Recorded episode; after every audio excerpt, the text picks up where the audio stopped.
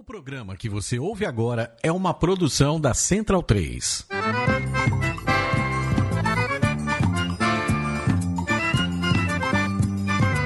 Começa agora com Gil Luiz Mendes, o seu podcast de futebol nordestino.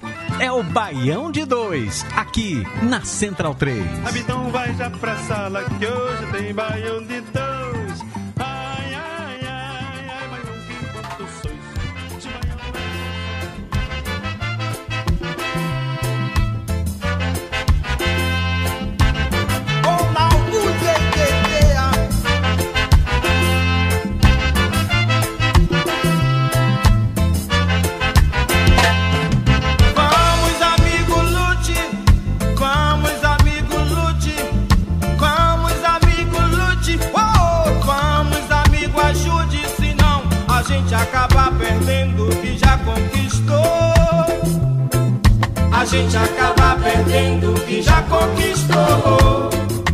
Baião de 2 no ar, edição 201. Eu sou Gil Luiz Mendes, falando diretamente aqui da minha casa ainda, não estamos nos estúdios Mané Garrincha, na Central 3, que fica lá na Rua Augusta com a Oscar Freire. Estamos aqui no estúdio Flávio Caçarrato, dentro da minha casa, e não tem já algum tempo, né, enquanto essa pandemia não passar, permaneceremos aqui.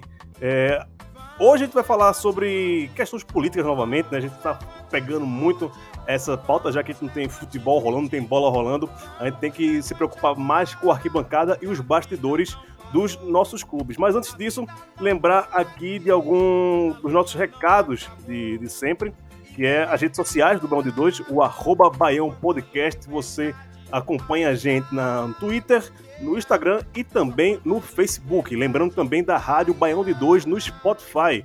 Temos as cinco temporadas do Baião de 2 e mais o especial de, Mora- de Moraes Moreira.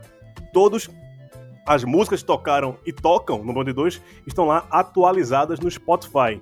Lembrando também do financiamento coletivo da Central 3, apoia.se barra Central 3. Lembrando mais do que nunca que a Central 3 conta com seu apoio, né? Estamos há 71 dias sem utilizar o estúdio Mané Garrincha e uma das, das fontes de, de renda da Central 3 é o aluguel do estúdio, né? Que a gente alugava para outras produções, para outros podcasts que nem obrigatoriamente não faziam parte, não fazem parte da grade da Central 3 e por isso acabou caindo bastante ah, os rendimentos da Central 3, o faturamento e mais do que nunca é importante que você apoie a gente no apoia.se barra Central 3 a partir de 14 reais você já consegue apoiar a gente e ser beneficiado também com alguns brindes, algumas coisas exclusivas para quem é da sócio da Central 3, tá bom? Hoje, a pauta de hoje que a gente vai falar é sobre a democratização dentro dos clubes de futebol, principalmente no Nordeste, e teremos um Bavi aqui no Baião de Dois. Primeiramente, é, Ir- tá comigo hoje Irlan Simões, mas Irlan não vai falar pelo Bahia. Irlan vai falar como especialista, o homem que estuda as bancadas, estuda os bastidores e a política no futebol. Irlan Simões, que saudade de falar com o senhor. Como vai? Tudo bem? Salve Gil, salve galera. Você já chegou me ofendendo, né? Se eu vou falar pelo Bahia, Por quê? Pelo amor de Deus. Não, pelo Vitória, né? Ah, tá, Desculpe. Mas falando. hoje, hoje você vai falar por ninguém, hoje você vai estar descamisado.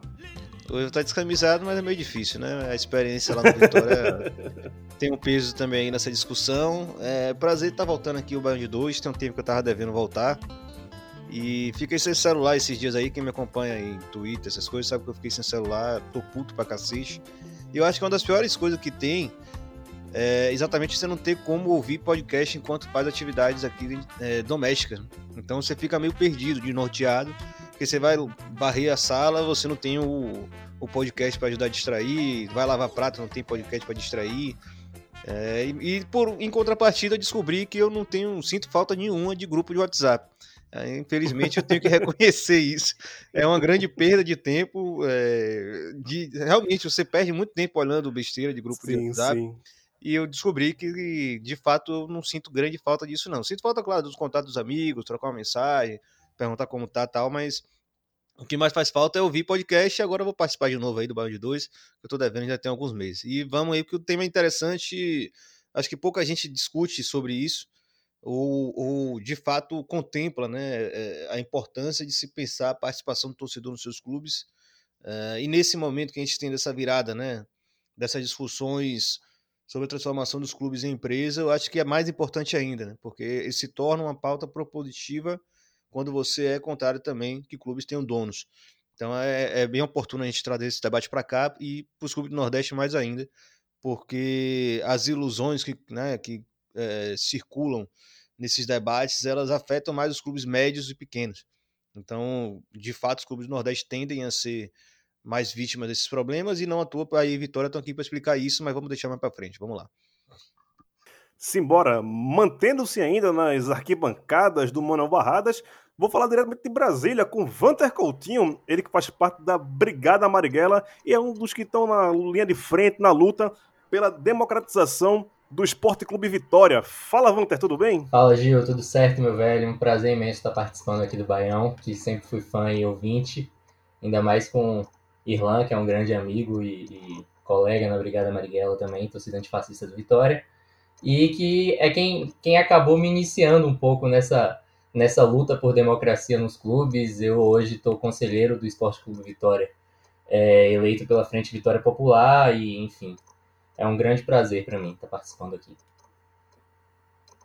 E vamos para o outro lado, para a rivalidade soteropolitana, diretamente do Bahia antifascista, Roberto Cabuz, que a gente pode falar que é participante de um dos poucos clubes no Brasil que tem uma linha democrática. Eu estou falando besteira ou estou certo, Roberto? Boa noite, Gil. Tá certo.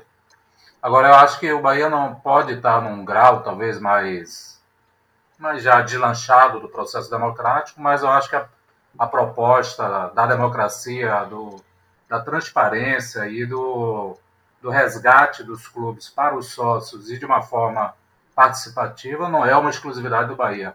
Já existem processos quanto a isso e várias as várias ocorrências de torcidas antifascistas mostram que está se procurando dar uma roupagem mais diferente para essa característica do futebol. Exato. E a gente discutir isso né, nesse momento pra gente é uma coisa muito importante, porque a gente vive num momento bem antidemocrático do país, não só do futebol, mas como a gente sempre fala aqui, que o futebol apenas é um espelho do que tudo que acontece na nossa sociedade. Irlan, você como um especialista da, da área, e também já vou deixar aqui na roda para todo mundo aqui comentar sobre isso, o que é necessário para um clube ser é, considerado é, democrático de fato? É só a participação dos torcedores em todas as áreas do clube? É, que tipo de democracia é essa que pode variar de clube para clube, de instituição para instituição? Mas, em termos gerais, o que é necessário para um clube ser democrático? É, no Brasil a gente não tem muitos parâmetros né, para a gente colocar isso em discussão. A, a, boa parte dessas experiências são muito recentes, né, onde o clube acabou de alguma forma se abrindo para a participação do seu sócio. É, na verdade, sim, o clube sempre teve participação do sócio, né? A questão é que o acesso ao direito político que a associação oficial, digamos assim, dá dentro dos clubes brasileiros, ele sempre foi um processo extremamente restritivo e elitista. Né? Então você tem, por exemplo, clubes que para você ter esse direito pleno, direito político pleno, você tem que gastar mais de 12 mil reais por ano. Né? São valores totalmente inacessíveis para a grande maioria da torcida de um clube. É, e a gente não está falando assim, ah, todo torcedor tem que ter participação política. Tem gente que não tem saco, tem gente que não tem tempo, tem gente que de fato não se interessa, né? A gente está falando de pessoas que realmente se importam com o futuro do clube, participam do futuro do clube, possam ter esse acesso. E quando você tem um, um, um plano de associação, é, muitas vezes ainda vinculados àquelas antigas, aos antigos clubes sociais, é claro que você vai ter inúmeros tipos, formatos possíveis de clubes, é, onde isso vai se formar de forma distinta. Mas em geral é isso. Né? Os clubes brasileiros eles foram formados como os clubes sociais que desenvolveram posteriormente o futebol como esporte. O futebol ele se torna um, um grande atrativo popular, se torna um, um, um esporte né, é, mais do que jogado, agora um esporte assistido. Então você tem o processo de popularização do futebol. Então os clubes, se você pegar nos países vizinhos, no Chile, na Argentina, ou você for para outros países de uma cultura associativa parecida com a do Brasil, é, você vê que existia um momento histórico muito distinto. Né? Os clubes lá, eles de fato tinham ali 20 mil votantes, 15 mil votantes, né, que escolhiam diretorias a cada 3, 4 anos com o voto do seu associado. No Brasil, isso era totalmente distinto.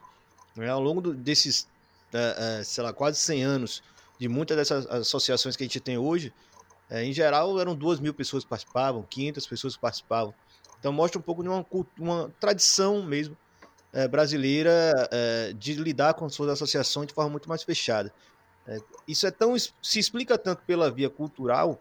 Se você for ver os, os clubes onde no Brasil realmente são abertos, né, a, a, historicamente já eram abertos e, e, de fato foram os primeiros a ter essa, essa massificação da associação votante, são exatamente os clubes do, do Sul.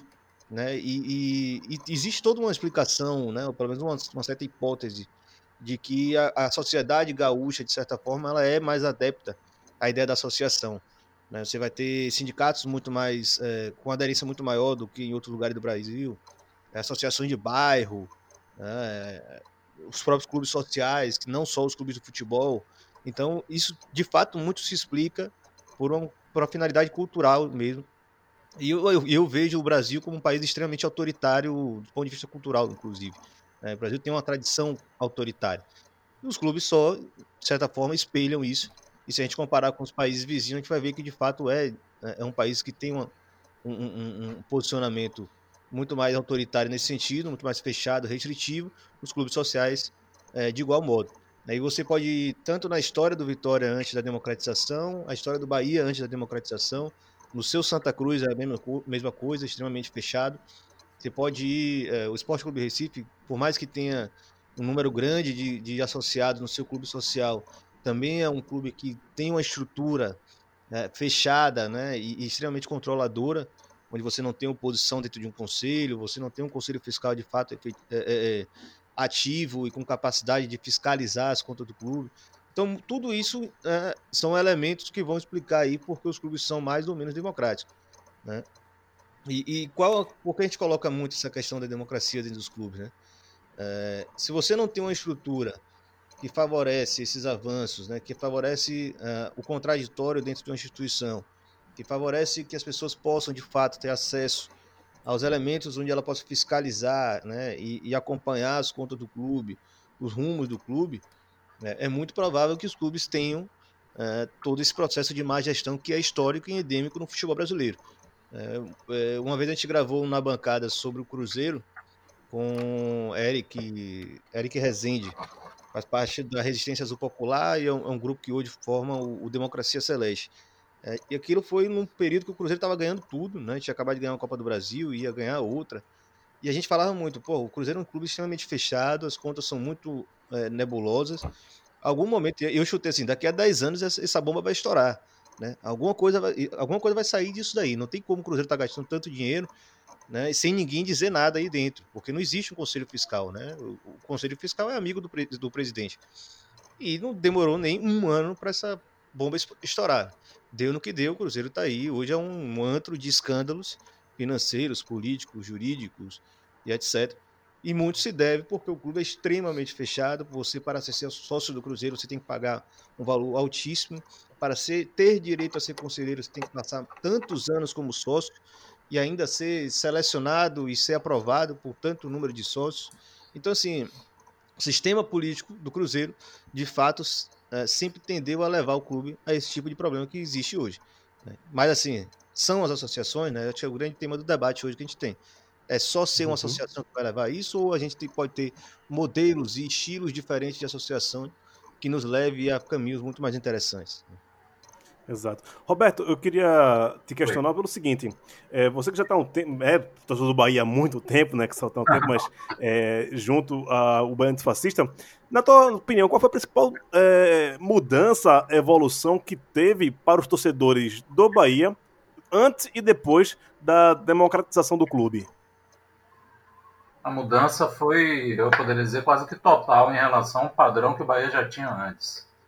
O Bahia sempre foi repetindo o estilo de, dos clubes brasileiros. Aquele clube que era vinculado a uma determinada dinastia, quase um feudo de determinados grupos. Em um determinado período foi ligado a Paulo Maracajá, foi quando o Bahia ganhou o título e tudo. Aí, como o Bahia ganhava algumas mais vezes ah, naquele período, então a torcida se acomodava um pouco àquele padrão. E além da marca tradicional do Brasil. Né? Depois passou para o feudo da família Guimarães, foi Marcelo Guimarães pai e filho. E o Bahia entrou num processo de decadência que chegou a levar 10 anos sem ganhar um título baiano. Passou de 2002 a 2012 sem ganhar nenhum título baiano. E entrou numa fase de decadência extrema, desceu para a terceira divisão, depois voltou para a segunda, depois a primeira, novamente voltou a cair, mas já aí no processo democrático. Mas antes disso, do processo democrático, a situação financeira era terrível. Os débitos trabalhistas até hoje se avolumam. Essas três últimas diretorias democráticas conseguiu re reduzir muito, negociar todo o passivo anterior, mas ainda permanece uma remanescente grande. Havia um desleixo gigantesco pelo centro de treinamento do Bahia, coisa do, dos gramados terem quase que serventia, problema de, de drenagem, problema de manutenção. Teve período que mal tinha como ter alimentação para os atletas. E agora que o Bahia retomou, tomou um novo centro, ocupou um centro de treinamento que ele tinha na Indias d'Ávila, que é uma cidade um pouco além aqui de Salvador, e está fazendo um modelo, fez uma construção, já havia uma construção, houve uma remodelação dessa construção, e ele está ocupando esse centro agora. Em relação ao sócio, a mudança foi gigantesca, porque foi exatamente problemas com o sócio que levou à intervenção, tirando o Marcelo Guimarães Filho, que foi o último presidente antes do período democrático, foi o processo que eles levaram adiante de escanteamento do sócio, de de falta de respeito para com os sócios, porque eles dominavam completamente tanto as eleições da diretoria quanto do Conselho Deliberativo.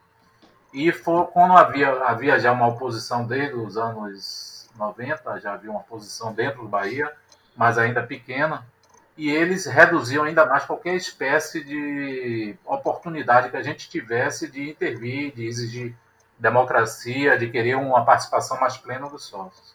Então eles é, partiram para excluir, eles não davam nenhum tipo de transparência ao, à lista de sócios, a quem era adimplente, e com isso fazer uma manobra o tempo todo com relação ao, ao Conselho Deliberativo. E foi numa dessas situações que abriu-se uma brecha, um, um dos torcedores entrou com uma ação exatamente porque ele foi retirado da, da lista de sócios adimplentes, e ele estava adimplente, e foi através disso que se entrou num processo dentro da justiça, houve intervenção, foram três momentos de intervenção desde 2011, até que no terceiro momento da intervenção não havia mais, não houve mais espaço para as forças reacionárias é, conseguirem reverter, e iniciou o processo de, de democratização em 2013, um processo que procurou ser, ser rápido exatamente para aproveitar a situação e aí conseguiu-se fazer a Assembleia e fez a mudança dos estatutos em agosto de 2013. E já em 7 de setembro de 2013, emblematicamente 7 de setembro, houve a Assembleia de Sócios, em que houve a primeira eleição democrática do, do clube, tanto de presidente quanto de Conselho Deliberativo e Fiscal. E a partir daí começou a se imprimir uma mudança e a participação da, dos sócios passou a ser gigantesca. Eu acho que não tinham 300 sócios no período pré-democracia que em condições de votar para se formar a chapa para o Conselho Deliberativo, que hoje são 100 pessoas, foi muito difícil. E a partir daí se houve, houve um crescimento muito grande uma, da associação e hoje o Bahia tem em torno de, segundo o levantamento de final de 2019, 44 mil sócios. É lógico que com a pandemia, muitas pessoas deixaram de pagar. Não sei se a adimplência está tão grande quanto quando estava no período anterior. Que não chegava, é lógico, aos 44 mil. A adimplência era menor do que isso. Então, a mudança para os sócios foi gigantesca. A possibilidade de participar das eleições, de participar do Conselho Deliberativo, de poder estar tá tendo voz e respeito perante a diretoria e perante a condução do clube tem uma diferença substancial. Uhum. É, Vanter, a minha questão para você é o seguinte: você é conselheiro do, do Vitória. E como é ser conselheiro do Vitória dentro de, um, de uma estrutura do clube que ainda não é tão democrática? Você que faz parte de um movimento popular do clube, que é a Brigada Marighella, como se dá, como é que vocês são vistos, como você é visto como conselheiro é, de pautas progressistas dentro de, uma, um, de um mecanismo tão engessado ainda que ocorre dentro do Vitória? Então, Gil, é, não é nada fácil. É, eu estava até hoje aqui pensando, tentando fazer uma linha do tempo sobre a democracia do Vitória, e aí eu fui retomando como tinham sido as reuniões do conselho no passado, e assim, é, é, reuniões onde as nossas vozes é, não são ouvidas, apesar dos gritos e da, das insistências. A gente tem hoje como presidente do Conselho Deliberativo do Vitória Fábio Mota, que é secretário municipal, inclusive, da Prefeitura de Salvador, e que foi eleito apoiando Paulo Carneiro, né?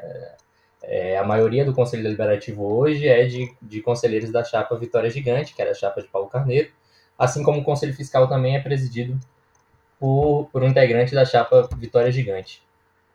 É, é realmente complicado esse tipo de.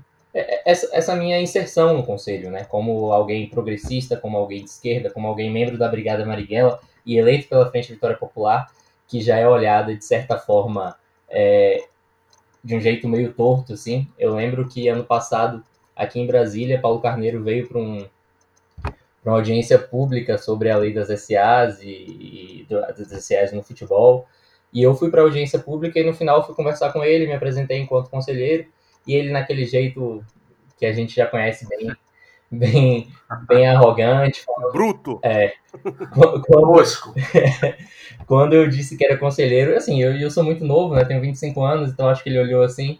E quando eu disse que era conselheiro eleito pela Frente Vitória Popular, ao final da audiência, ele falou: Ah, é bom que você já conhece o seu presidente, já sabe como é que eu sou e não deixa se influenciar nem se levar por se envenenar por, por, por, por, por outras opiniões. não sabe ele. É, mal sabe. não sabe ele. Aí eu falei, não, Paulo, eu acho que as coisas não são bem assim, não. Não é envenenar e nem a gente tá lá para fazer oposição por oposição.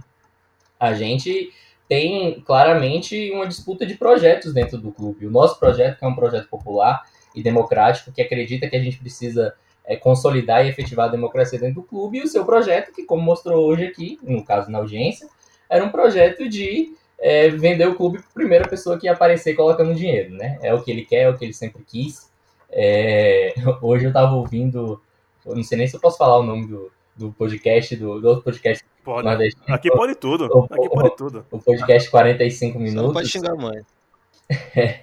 Eu tava... são, são amigos, tipo, a galera, gente, gente boa. Eu, eu tô, tô por ouvir esse podcast, essa entrevista com o Paulo Carneiro, que eu não ouvi ainda. Pois é, eu ouvi hoje e eu até separei um trecho da entrevista dele falando sobre a volta do futebol, agora no contexto pós-pandemia, e voltar com o estádio aberto ou fechado. Ele falou que pra ele não muda nada, pro Vitória não muda nada voltar, voltar com o estádio aberto ou fechado, porque o Vitória não tem, não, não tem renda de torcida, a renda do sócio torcedor, que isso seria só uma despesinha a mais então, assim, a lógica de Paulo Carneiro e a lógica da maioria integrante do Conselho Deliberativo do Vitória, que inclusive tem ainda os conselheiros vitalícios, que são ex-presidentes e que estão atualmente, né, não sei como vão estar daqui a um tempo, mas atualmente estão blocados e, e fazem parte da gestão, a lógica dessas pessoas é de que o Vitória, é, primeiro, pertence a eles, assim como o Roberto falou no Bahia, no Vitória também tem essa, é, esse ranço de, um, de uma aristocracia, de um, de um feudo de poucas famílias que comandam o clube.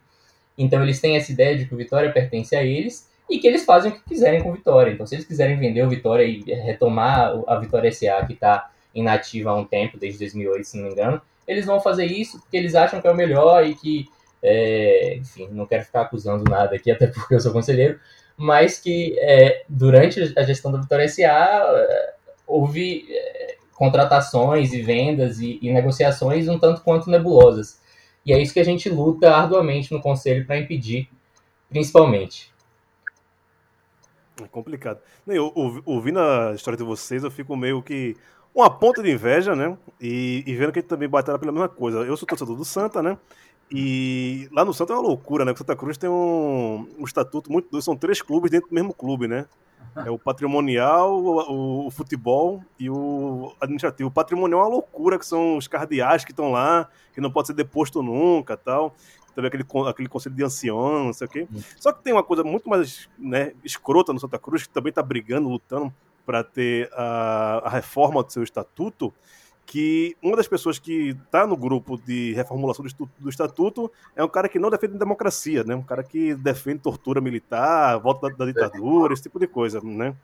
É, e aí, quando a gente fala de democracia, a gente lembra que a democracia é um, um sistema que é bom até a página 5, né? É, por exemplo, no Santa Cruz tem um, é um, é um bando de retardado que inventaram agora o tal de direito a coral. Como é, Irlan, ia até colocar para essa questão, essa questão de, de, democracia. Quem quer democracia, quem puxa a, a, questão de democracia nos clubes são os progressistas, né? Pessoal da esquerda, antifascista, mas que é quando você fala abrir o clube, é abrir o clube para todo mundo. E quais os benefícios e riscos que isso acarreta? É, as doçuras e os, os, problemas, né? Tudo tem seu lado bom e tem seu lado ruim. Inclusive, é melhor a gente ter uma democracia que vai eleger um Bolsonaro da vida do que não tê-lo, não tê-la e ele e entrar lá, na, ou, ou, gente pior que ele entrar naquele posto por outras vias, né? Uhum. Que é mais ou menos assim que funciona a democracia. Ela tem seus, seus ganhos e seus malefícios, né? A gente tem que entender também que é, as coisas também podem fugir ao controle, mas é, democracia ainda é, é princípio, né? Não é solução mágica para nada, é princípio. Se, se, as coisas pertencem às pessoas, as pessoas devem ter o direito de participar das coisas e ditar né, os rumos das coisas. E não é só uma questão também, e inclusive é isso, é, não sei como é essa direita coral se comporta, não conheço, nem pretendo conhecer, mas tá aquilo, tá o, o, mais engraçado do, da política de clubes é, é, é, como ela é, é contraditória, né? porque você tem, digamos, as forças políticas, muitas vezes elas uh, se comportam dentro do, de uma política de clube de forma bem diferente de como elas se comportam na política institucional. Isso é bem curioso se observar. Uh, você pode ter, por exemplo, gente de esquerda que acha que clube tem que virar empresa. Eu conheço inúmeros. E tem mesmo. Inúmeros. Inúmeros. Conheço muitos, em todos os clubes. E assim, é, seja por uma leitura rasteira mesmo da realidade, né? O cara ignora o que de fato significa o clube virar uma empresa. É, seja porque de fato para ele não, o clube não significa é, algo que deve ser é, objeto de uma democracia de seus torcedores. Ele realmente não acredita nisso. É, por outro uhum. lado, eu, na experiência que eu tive no Vitória e várias outras experiências que eu vejo né, de agrupamentos que pedem democracia nos seus clubes, é, existe ali um campo de uma direita liberal é, que é, é, impressionante. Eles, eles defendem de fato o clube para seus torcedores. Eles têm um posicionamento extremamente veemente é, com relação a isso. Né? Então assim, é muito curioso. Política de clube ela, ela embaralha um pouco né, o, o, o, tabuleiro, como a gente costuma ver as coisas e essas forças políticas se posicionando. Uh, você tem um Paulo Carneiro da vida que teve a seu posicionamento uh, digamos, oportunista em determinado momento, porque o sistema político que estava dado ali era do voto do torcedor. Ele foi, ele exaltou a figura do sócio, uhum. exaltou a participação política do sócio. Quando foi eleito, ele começa a falar de transformação de clube em empresa. Né? Então, essas coisas vão sempre estar é, passeando de um lado por outro. O que eu acho que é interessante observar é que existe ali, como vocês bem falaram, das oligarquias, né, que dominam os clubes é, por anos, por décadas a fio. Né? Muitas vezes, o, sei lá, não queria entrar num, num, debate muito filosófico, mas é uma coisa meio de etos mesmo, né? Eles nunca foram torcedores de arquibancada, né? A relação deles com o clube é muito mais utilitarista do que de fato de pertencimento, de afeto, como a gente que é torcedor de arquibancada alimenta, sabe? É, Para eles, o clube é um espaço de networking, é um projeção. espaço de troca de, é, é, de projeção, é um espaço de, de influência, né? É um espaço de, de, articulação política para outras finalidades, às vezes articulação é, entre empresários para beneficiar o seu negócio. Entendeu? Assim, mais um negócio também, né? Às vezes é? é mais um negócio. Às vezes é mais um negócio. É, mais um negócio. Não, não necessariamente ganhar dinheiro com o clube. Claro, eles ganham também quando eles estão lá dentro, ah, né? Ah. Tem as histórias. o status aí... político, né? Que a gente é... for pegar é, todos os clubes do Brasil, é, presidente de clubes que viraram vereador, deputado, senador do Santa Cruz é, formou o Fernando Bezerra Coelho, que era um mero prefeito de Petrolina e hoje é líder do, Senado, do, do, do governo no Senado. Olha lá. Então você percebe isso, né? O, o, quando, ainda mais quando você está lá dentro, você vê isso de forma muito clara. É, eles, o, o, clube para eles, claro, não quer dizer que os caras também não sejam torcedores, né? Não vão ficar tristes, perder um clássico. Mas assim, a, a participação dentro do clube, para eles é extremamente utilitarista. Ele tem ali a finalidade específica, que é se beneficiar politicamente ou se beneficiar financeiramente através de articulação dos seus negócios, etc. Né? Arrumar um sócio, é, arrumar um bom contrato, ou o cara é advogado, é cheio de advogado nesses, nesses política de clube, é cheio de advogado querendo vender serviço de direito. Vamos também é advogado. Mas então é Olha, isso. a- é- a- advogado jornalista, manter, manter distância, por favor. Viu? Mas eh, só para fechar esse raciocínio, né? Porque assim, é, vai ter de fato uma leva de participantes desses processos políticos que não são desse, desse etos, digamos assim. Né? Eles não são das, das famílias oligarcas tradicionais. No Uhum. entanto, carregam para si algumas leituras políticas que vão de fato divergir. Mas realmente, às vezes, são pessoas que estão interessadas no futuro, no bem do clube. Muitas vezes o cara que defende que o clube vire uma empresa, né, e tem acionistas, né, um- 10 acionistas, 12 acionistas, às vezes ele é até movido por, sei lá, bo- boas intenções. Né, Ele realmente O acredita. inferno tá cheio. É, às vezes ele até acredita ali que o, o clube precisa dessa estrutura de, de empresa para poder se capitalizar, para poder ter uma estrutura de gestão mais moderna. É, enfim, Uhum. é uma disputa. Mas é bom diferenciar isso, né? O- essa tal direita vezes é um bando de abobado também que se junta para, enfim. Ah, sim. É. Ah, sim. Não normal. tinha dúvidas. Mas Uma é coisa que eu, que eu queria. eu acho que é bom diferenciar. É, os oligarcas eles têm outra leitura. Eles vão Uhum. talvez até aceitar algumas alianças táticas em alguns momentos para se beneficiar disso, mas eles são totalmente anti-participação de torcedor. Como Quanto ocorreu com a menor gente, a né? participação deles, melhor, porque é onde eles vão conseguir né, oferir aquela influência que eles estão interessados. Uhum. Correto. É, uma Oi, quem vai falar aí pode ficar à vontade, viu? É corretíssima a abordagem de. É, uma coisa que eu queria colocar aqui, como houve no caso do Bahia, a interferência do Estado, né? A justiça teve que intervir dentro do Esporte Clube Bahia para que houvesse esse tipo de, democracia, de- é, democratização, né? No, Ah. no Bahia. Como vocês veem isso, essa questão do se é necessário realmente o Estado intervir, né? O Estado mínimo intervir dentro do clube de futebol, que para muita gente é apenas um CNPJ, é uma instituição de capital fechado, e o Estado não deveria se in- intervir nisso. Qual a opinião de vocês dentro disso? É necessário ter essa participação do Estado dentro dos clubes para ativar de alguma forma a democratização dos clubes? A gente não pode dizer que o Estado interveio na situação do Bahia. Como a gente conhece, acabamos de falar dos advogados, a gente conhece como é o poder judiciário no Brasil, né? E na Bahia, todos nós, quem somos, quem é baiano está aqui, está presente, sabe como é. O judiciário ainda é muito, parece ser muito mais complicado ainda do que no resto do país. Então, a maneira, inclusive, como os oligarcas anteriores do Bahia permaneceram é, o tempo todo barrando as várias, eh, várias ocorrências de tentativa de democratização do Bahia, era através do judiciário. Eles tinham presença no judiciário, então eles manobravam lá no judiciário. No momento em que a correlação de forças no judiciário pendeu, não pendeu para o lado deles e pendeu para o lado mais democrático, então aí se deve ter havido, eu não conheci, mas com certeza deve ter havido, as intervenções aí do lado político com relação a isso. Algumas pessoas que trabalhavam dentro do processo democrático, que na gente, quando éramos estávamos ainda em minoria e não em, no, no processo, à frente do processo, é, havia gente que tinha contato com, com dentro do judiciário, do executivo, e certamente deve ter mexido seus pauzinhos lá para colaborar com isso. Agora, uma intervenção explícita ou patrocinada, ou que tenha sido encampada e que a gente tenha ido a reboque, não, não aconteceu. O que aconteceu era uma pressão muito grande. De- Eu não me lembro, porque eu sou péssimo em gravar datas, mas eu acho que foi em 2010 que chegou a ter uma passeata dos torcedores do Bahia pelo centro de Salvador. E Ivanta devem lembrar disso também. Uhum. Que tinham, acho que 30 mil, não sei quantas pessoas Eu deu na época, quase passeata 50 mil, na verdade.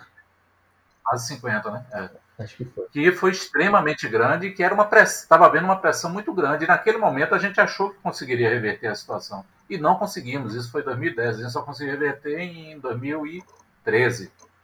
Então as, o processo é sempre lento, a gente sabe como é. E eu ainda levantaria um outro agravante nessa história toda, que eu acho que Irlanda alguma coisa rápida, que é a vigilância permanente com a manutenção da democracia nos clubes. Por mais que o Bahia tenha, hoje tenha uma estrutura bem montada de, de respeito ao torcedor, de colocar no papel todos os direitos do torcedor, todas as responsabilidades dos gestores, toda a responsabilidade do torcedor também, do sócio, de conselho deliberativo, de diretoria, se a gente vacilar, os caras ocupam de novo espaço não é muito complexo. Quer dizer, complexo pode ser para a gente, mas para eles não é muito complexo isso. E a gente transpondo para o plano político, a gente vê o que aconteceu na Bolívia, né? Evo Morales tinha, já era a terceira ou quarta eleição que ele partiu, acho que era a quarta. Dinamizou a economia boliviana ao extremo, tanto foi a economia que mais crescia na América do Sul. Incorporou toda a etnia indígena lá, que nunca teve vez, nunca teve voz nem vez lá tinha uma presença muito grande, a maioria tinha maioria no Congresso e nem assim foi impedido, foi conseguiu barrar um golpe militar lá montado junto com paramilitares e não conseguiu impedir isso e a presença lógico norte-americana que deve ter influído demais aí. Então nos nossos clubes não é diferente não, os caras podem ter muito bem e até hoje a gente sabe que no Bahia mesmo eles têm uma presença em algumas facções políticas e eles estão afim de ocupar o Conselho Deliberativo e ocupar a diretoria executiva.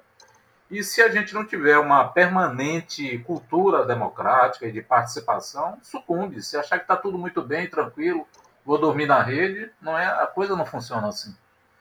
Então a disputa uhum. política continua o tempo todo e a gente não pode vacilar. Eu vi o colega Vanter falando aí a respeito do, da pressão dele como conselheiro em minoria dentro do Vitória é terrível. Quando a gente ia para lá, para as reuniões, como na Assembleia de Sócios, não para o Conselho, na época de Marcelo Guimarães Filho, nós éramos intimidados. O cara, como ele era dono de. É dono, né, eu acho ainda, de empresa de segurança, ele levava os leões de chácara dele, montava lá, e aí de você se levantar separado. Os caras encostavam juntos, você levava. Era risco de apanhar ali. Era, e teve brigas, chegou até algumas que teve inclusive brigas que é muito diferente do processo que é hoje. É lógico que tem a disputa política, mas é um, algo, pelo menos, educado ou cortês dentro do, do possível. Civilizado. E a maioria, como não dizer isso, a maioria tem uma postura democrática, pelo menos dentro do conselho e dentro do diretoria. Sim, alguém ia falar... fala, arquibancada é local de disputa, né? Só uhum. lembrando que os clubes falam que né, quem defende dizer que o clube é só um CNPJ, mas quando é para abatimento de dívida, perdão de dívida, todo mundo lembra do Estado nesse momento, é, né? É, Ninguém fala que é do CNPJ desse tipo de coisa. Vanter, você fazer parte da Brigada Marighella, uma questão que eu queria colocar para você, mas também abrange para todo mundo que quiser entrar na conversa, uhum. é o posicionamento das torcidas organizadas dentro desse processo de democratização. A gente vê muito que são é, as torcidas antifascistas e progressistas do, dos clubes que sempre puxam a, a bandeira e o, a pauta da democratização. Mas as principais organizadas de todos os clubes, é, eu não vejo tendo tanta essa voz política de querer esse tipo de democratização. Por N fatores, cada um é, diferente em cada clube, né? Alguns clubes têm na organizada já é, de voz de diretoria, né? Tem organizada que tem voz de diretoria dentro dos clubes, tem outras que são realmente é, cooptadas pelas oligarquias que mandam nos seus uhum. clubes. Mas como é que você vê a participação das torcidas organizadas dentro desse processo de democratização? Então, Gil, falando especificamente do Vitória e da nossa maior organizada, que é os Imbatíveis, é... eu acho que, que eles estiveram em algum certo momento apoiando a democratização do clube. Nosso primeiro presidente eleito por voto direto foi Ricardo Davi, que foi apoiado expressamente pela torcida dos Imbatíveis. Enfim, fez um, um mandato desastroso e, e inclusive isso é, nos traz hoje diversos problemas que as pessoas associam o fracasso da gestão Ricardo Davi à democracia no clube. Então é muito difícil você discutir isso, inclusive. Mas com relação às organizadas, eu acho que como você falou, por N fatores, mas um dos fatores mais importantes é a heterogeneidade das torcidas organizadas. Assim, elas não conseguem, dentro das organizadas, não conseguem ter, tirar uma, uma diretriz política para apoiar a democracia nos clubes ou, ou tirar diretrizes políticas para outras coisas também. E isso dificulta muito. Por isso é tão importante é, o crescimento e é, das torcidas antifascistas que têm como bandeiras a democratização e popularização dos clubes no nosso caso, a Brigada Marighella, é, apesar de não ter apoiado ninguém expressamente nas eleições, sempre levantou essa bandeira desde sua fundação em 2012. Se eu estiver errado quanto ao ano, Irlan me corrija. É... Eu perdi o fio da meada, que foi mal. Eu vou botar, vou botar Irlan na, na, jogada. Irlan, você como estudioso de organizadas, como é que você vê o papel delas dentro desse processo de democratização dos clubes?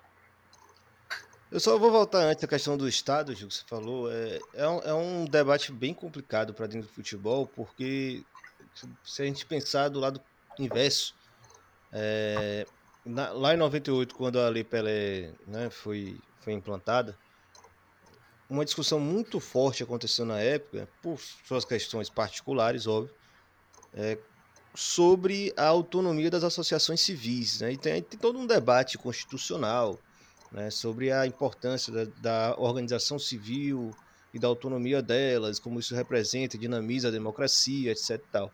Então, sempre aconteceu um debate muito denso, do ponto de vista jurídico, se o Estado ele poderia interferir nas associações e transformá-las em, empre em empresas de forma obrigatória.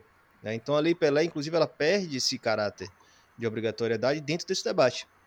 E anos depois vão acontecer outros debates sobre a, a, o papel do Estado com as associações civis, é, e, e, sempre se frisa muito essa questão da autonomia. Então é um debate, inclusive, que a gente deveria amadurecer bastante. Eu, eu, eu defendo a autonomia das, das, associações, principalmente por conta disso. Né? As associações elas são organizações controladas pelos seus sócios. Né? Elas não têm finalidades lucrativas exatamente por causa disso. Elas não são empresas. Né? Elas não estão não devem estar sob o crivo ou sobre as leis que, que regem as atividades econômicas. Né? Se ninguém pode tirar dinheiro de forma lícita, pelo menos, das associações, é, todo, o, todo o dinheiro que ela gerar, toda a riqueza que ela gerar, é, continua dentro dela. Né? Então, os clubes de futebol eles devem ter suas autonomias com relação ao Estado. Né? Não é uma atividade é, é lucrativa ali. Há uma atividade econômica? Há, né? óbvio. Dinheiro pra cacete rola no futebol. Mas ninguém pode tirar dinheiro dentro do clube. Se alguém tirar dinheiro dentro do clube, ele está cometendo um crime. Aí a associação, sim, pode acabar acionando a justiça, como foi o caso do próprio Bahia. Né? Aí é um caso específico. Né? Claro, isso aí é um debate jurídico longo do cacete que a gente poderia fazer, mas de fato essa autonomia ela deve contemplá-la como algo importante para nossas associações. Né? Infelizmente, isso também, por outro lado, vai impedir que a gente também aprove leis que porventura possam ali solidificar ou tornar mais, mais é, consistentes as estruturas que nós consideramos importantes para que um clube seja democrático. Né? Então, por outro lado, a gente sai perdendo também se a gente tivesse aí uma conjuntura política que fosse favorável, óbvio.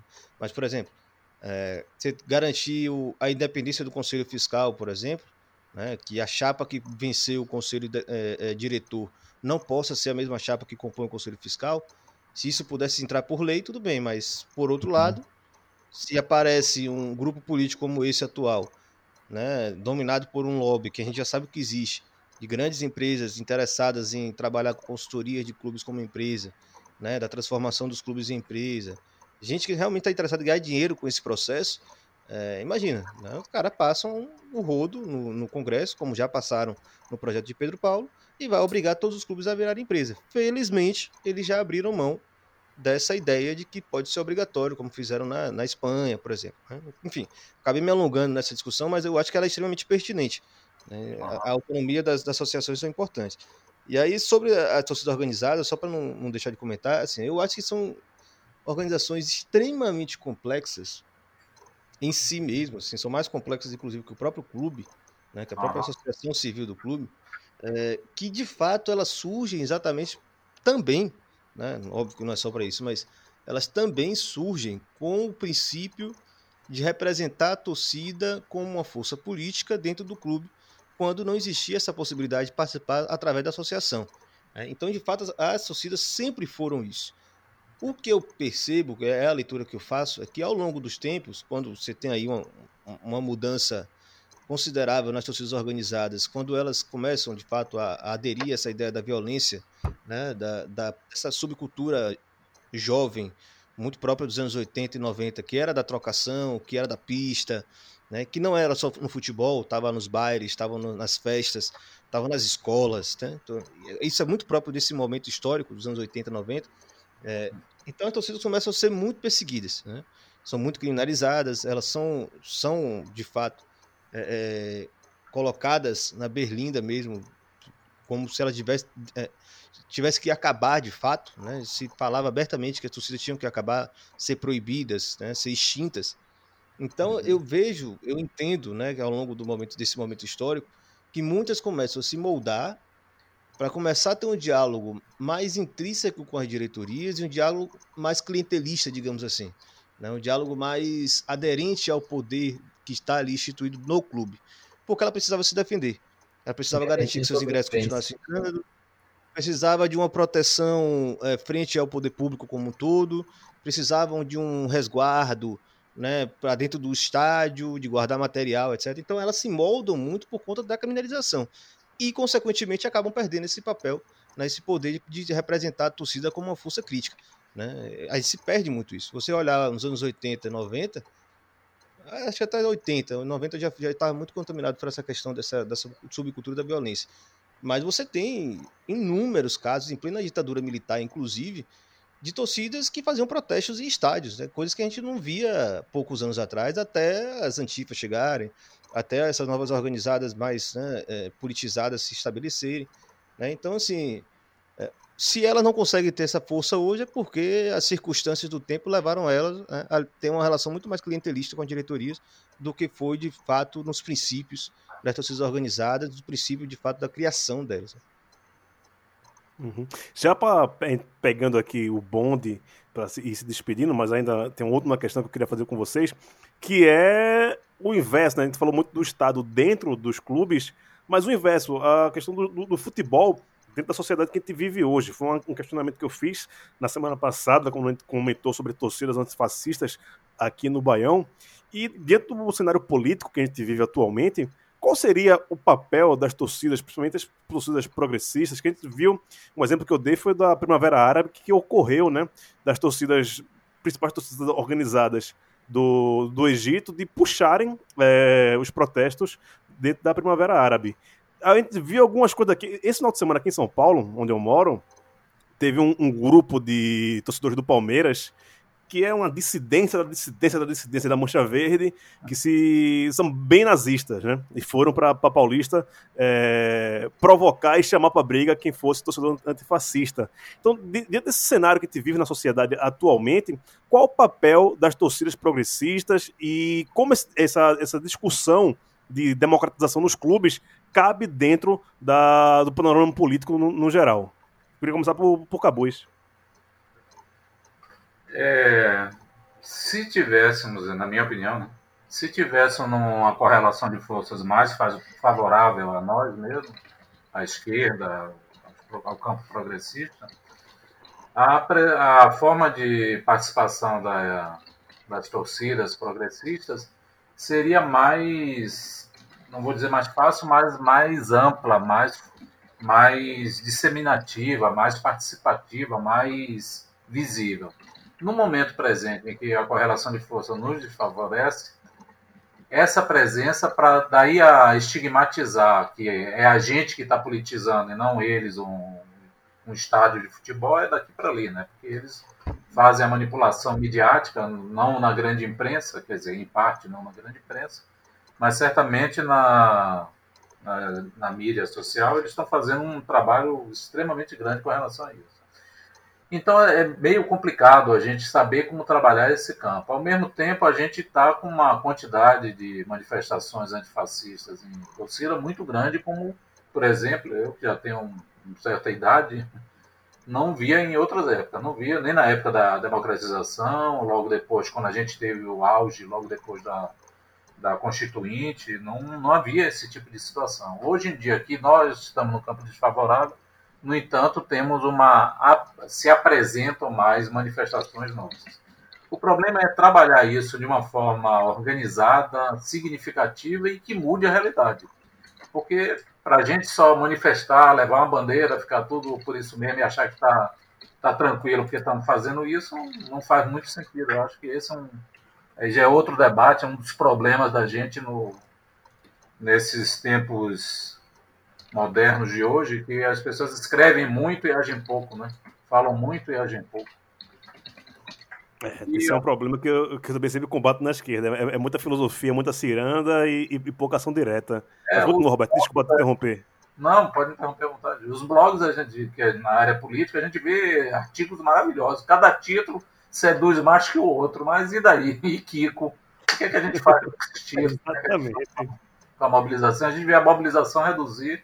Tivemos uma perseguição explícita a Lula, ficou preso durante anos ah, parece que a gente vai ter que usar o termo. Quando ele estava preso, era mais fácil a gente fazer manifestação do que depois que ele foi solto. É um absurdo, é uma incoerência, é algo completamente sem sentido algo disso. Ele saiu da prisão e reduzi, reduziu a. Quer dizer, já vinha reduzindo a mobilização na, nas ruas. Ele saiu, reduziu total. Agora com a pandemia desapareceu. Então é complicado saber o que é que é reservado a nós da esquerda, do movimento antifascista, do movimento progressista, para fazer. Eu acho complicado, não tenho ainda uma ideia articulada sobre isso. Não sei como Irlan e Walter pensam. Walter, dá a tua ideia aí. Então, eu, eu, eu acho que, como o Roberto falou, que, que o momento é não é tão propício para isso, mas eu acho que é até paradoxal justamente por, por a gente estar tá vivendo num momento de protofascismo no Brasil, num momento onde a gente tem um, um presidente que faz é, louvores à ditadura militar, é que a gente uhum. consegue, de certa forma, é, é, se agrupar mais. É, eu vou trazer um exemplo aqui que é semana passada, é, semana passada, um, um deputado do PSL do Rio Grande do Sul entregou uma camisa do Vitória para Bolsonaro a pedido de algum patrocinador dele. O deputado gaúcho. É, exatamente, deputado gaúcho. Rolê aleatório é, total. Ele é, ele é, amigo de um patrocinador do Vitória, de um empresário do, do Oeste Baiano, de Barreiras, do Luiz Eduardo, não sei. E o cara pediu para ele entregar, ele entregou uma camisa para Bolsonaro. A gente da brigada imediatamente falou: a gente precisa demarcar com isso, fazer uma nota e, e a princípio fazer uma nota eh, rechaçando é, esse presente dado a Jair Bolsonaro, que enfim. É, e a gente conseguiu articular com outros grupos também para assinarem essa nota. E isso é uma coisa que, pelo menos para mim, não era imaginável dois anos atrás. Um, um, certos grupos de torcedores, certas páginas de, de, torcedores que são até páginas de torcedores é, é, é que não, não buscam se posicionar politicamente, assinarem uma nota, é, é, de certa forma, dura contra o presidente Jair Bolsonaro, é, chamando ele de fascista, falando que não com as cores do Vitória, que ele não, não de forma alguma seria bem recebido com as cores do Vitória. Então eu acho que apesar da gente estar num momento muito difícil, a gente pode é, usar desse momento para conseguir aglutinar e trazer mais gente, mais gente, mais pessoas para a luta antifascista. Eu acho que a partir do momento que vai ficando, olha, a, a coisa está apertando, a água está batendo na bunda, o cara é um, um, fascista mesmo, velho. O cara tá aí fazendo, no meio de uma pandemia, fazendo pouco caso e, e é, conclamando manifestação contra o Congresso e para fechamento do STF, e a gente está só olhando. Então eu acho que é, a gente pode acabar é, tirando algo positivo disso, que é essa, essa aglutinação de pessoas que talvez não nem tivessem parado para pensar ainda e se considerado como antifascistas, mas que, dado o momento, acabam é, se alinhando e participando também. Eu só queria pontuar uma coisa que é, vocês falaram, o Roberto Cabuzzi e você falou bastante sobre essa, essa questão de muita nota e pouca ação efetiva. É claro que isso é sempre um problema da esquerda, mas a gente tem que ter cuidado é, com o tipo de ação também, né? Eu acho que a gente precisa estar muito bem organizado para ter ações efetivas porque é, infelizmente o lado de lá está organizado, né? A gente tem grupos protofascistas bem organizados, esses 300 do Brasil que surgiram aí agora. Eu aqui em Brasília acabo vendo um pouco mais porque vira e mexe tem gente ali na frente do Congresso, na esplanada, manifestando, e, e a, as pessoas vêm de outros estados para cá para manifestar aqui, e uma galera é, é, que você olha e você percebe nitidamente que é uma galera meio suspeita, assim, meio diferente. Cara... Financiada, né? É, Tô financiado aí, de graça ninguém tá. Com certeza. Então, assim, a gente tem que tomar muito cuidado. Claro que é importante a gente, a gente fazer, é, tirar do papel a, a, o movimento e, e, as pautas, mas a gente tem que ter organização para isso também. E eu acho que a organização passa pela organização interna das torcidas antifascistas e pela organização em forma de frente das torcidas antifascistas mesmo, para a gente é, debater e ver o que é, que é possível fazer.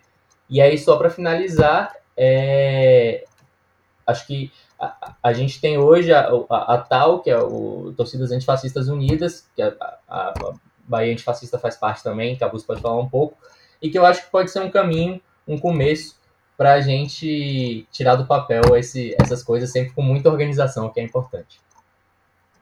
Não, Arretado. E, por favor, Roberto, fica à vontade. Seu pronunciamento está corretíssimo, Walter. Eu não propus nenhuma voluntarismo ou porra louquice, não. Você sim, sim, eu sei. Irlan, você que tá aí no Rio de Janeiro, né? Eu até pedi pra você falar um negócio do Flamengo, né? Com esses filhos da puta aí que estão abraçados ao bolsonarismo não negam pra ninguém. Você tá no estado onde tem um governador fascista, antifascista, né? Foda isso, né? Eu tô roubando essa piada do teste da massa, mas eu achei do caralho, do governador fascista que é antifascismo. Fascistas contra o fascismo. é, não, eu tenho, eu tenho algumas questões né, com essa atuação. Já coloquei bastante isso, inclusive, para pessoal da Brigada. É, foi até uma discussão bem intensa que a gente teve para a eleição do Vitória. É, eu, tenho, eu tenho uma leitura um pouco divergente assim, sobre essa atuação política é, dentro dos estádios. Claro que agora a gente esqueceu que é estádio já, a gente não, nem lembra mais como era a vida no estádio. É, nem, nem sabe quando vai voltar a ser também, mas assim, eu tenho. Tem várias questões.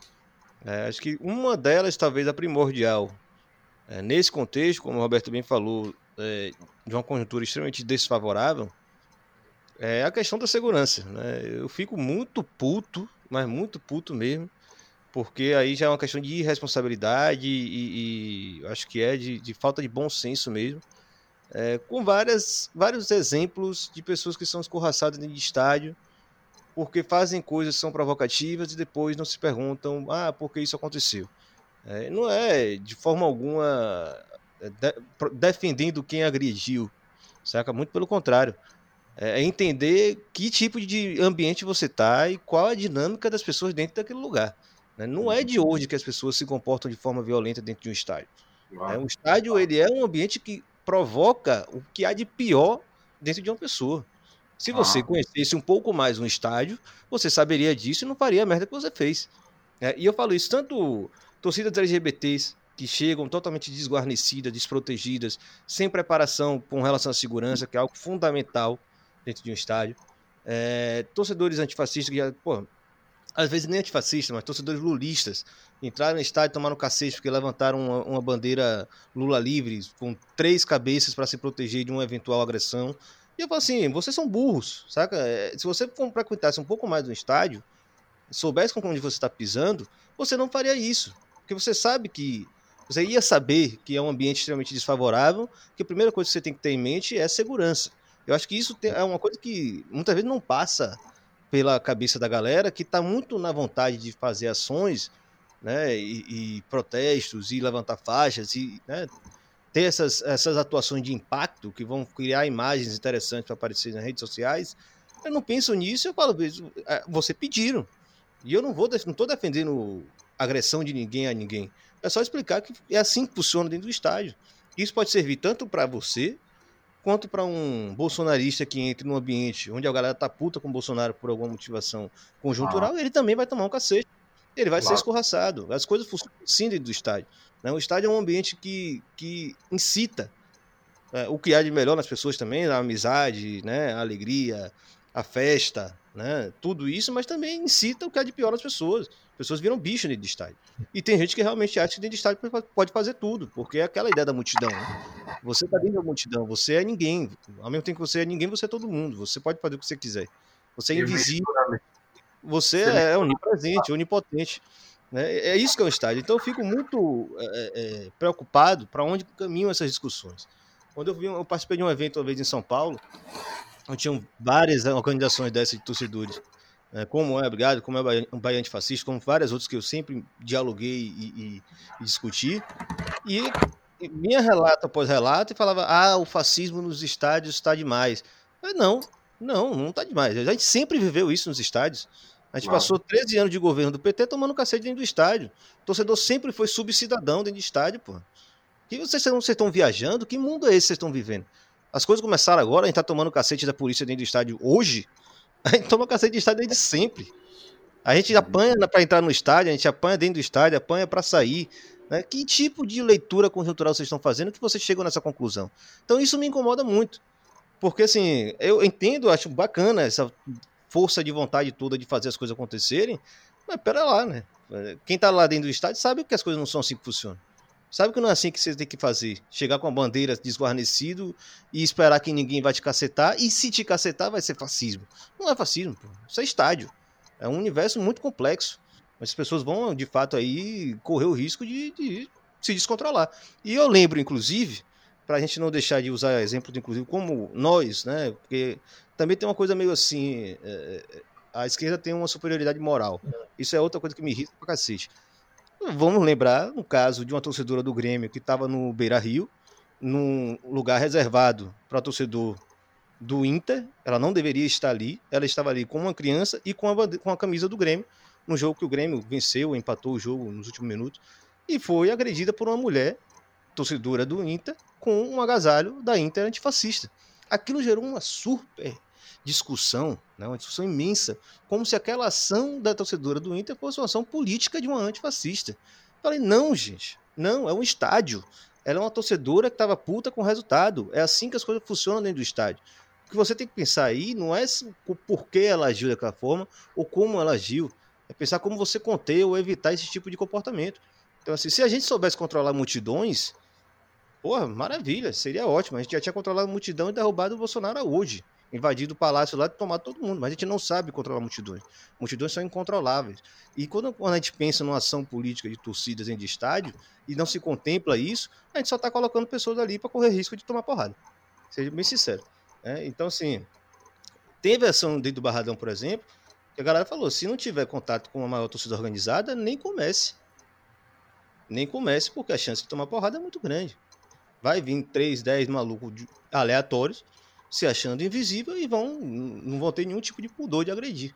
Né? Então, assim, eu, eu, fico muito preocupado com esse tipo de ação e, e, assim, é interessante a organização, quanto mais gente envolvida, melhor, mas as pessoas precisam, de fato, né, ter mais vivência de estádio para começar a pensar em como agir dentro de estádio.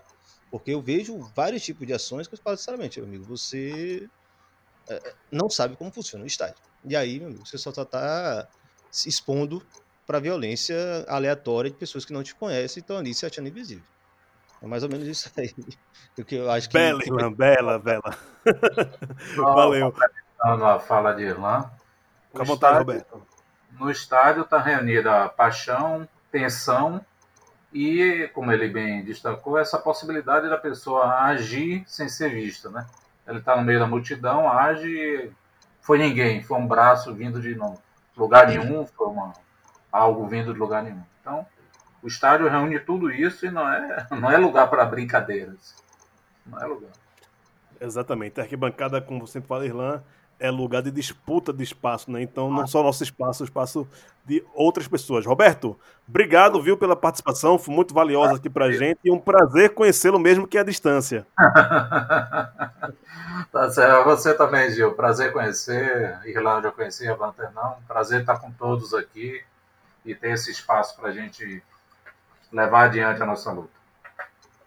Maravilha. Vanta, querido, obrigado, viu? Sucesso aí com e uh, todo o apoio que você merece dentro do Conselho do, do Vitória e também junto com a Brigada Marighella. Um abraço, obrigado, viu? Muito obrigado, Gil. Grande prazer, como já falei, participar daqui do Baião. Um abraço, Roberto, Irlan. E só pra galera da Brigada não puxar meu, minha orelha, eu só queria fazer o merchan aqui do nosso podcast, que é chamado é, Nova Rádio Libertadora. Já, já saíram três episódios, tem no Spotify, Deezer, nessas, nessas plataformas todas aí. Deem uma olhada. Valeu, abraço. Preciso ouvir. Inclusive, André Baiano puxou meu, minha orelha aqui pedindo. Você tem que, tem que escutar, meu irmão. Tem, tem que escutar.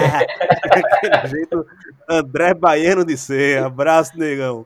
Irlã, meu filho, saudade de você, viu? Fique bem, se cuide e arrume o celular, viu?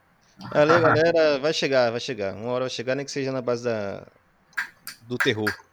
Mas é isso, fica o recado aí. A gente vai ter uma discussão amanhã, inclusive, no, na bancada. Eu vou deixar mais na mão de Matias, ele mesmo correu atrás aí, produziu, digamos assim. Chamou é, Danilo Mandioca, faz parte né, dos rolês aqui. Grande Mandes, Em São o é, Odd Manx. É, chamou Renato Judes do, do- Esqueci o nome do grupo lá do, do Grêmio. Tem dois grupos, né? Ainda tem isso. Tem, tem Una dois 77, grupos não? É, é porque fugiu mesmo o nome agora. Alguma Acho coisa é Tribuna 77. 77. É, exatamente, Tribuna 77. Fica lá no, no céu, lá na, na Arena do Grêmio. E um rapaz que ainda confirmaram o nome, acho que é Leon- Leonardo, mandaram aqui agora, do da Ultra Resistência Coral, né? Do Ferroviário, talvez os, os grandes pioneiros desse tipo Sim, de organização no Brasil. A discussão, assim, vai ficar mais a parte de Matias mesmo, eu vou dar algumas provocadas, mas vai ser interessante para é isso, né? A gente finalizou esse debate com essa coisa de arquibancada. Eu acho que é interessante, talvez vocês acompanharem depois. Vai ser uma live de YouTube. Tem gente que não tem muito saco de ligar né, a tela para ficar vendo. Mas na semana seguinte acaba virando podcast. A galera que estiver interessada no debate, vai lá na bancada e acompanha aí, que deve ser bem interessante, que é uma galera boa de, de conversa. Beleza? Grande abraço, beijão, Gil. É, se cuide aí Que- também. viu? E a Que galera maravilha. Já, já que você falou de coisas divididas dentro da própria torcida fascista, vou mandar aqui um abraço pro pessoal da Democracia Santa Cruzense e pro Santa Cruz antifascista. Parece ser a mesma coisa, mas não é a mesma coisa, rapaziada, mas todo mundo tá junto brigando pelas mesmas coisas. É isso, ficamos por aqui, mais uma edição do Band 2 e voltamos algum momento dentro da pandemia, com certeza ainda. Um abraço e até mais.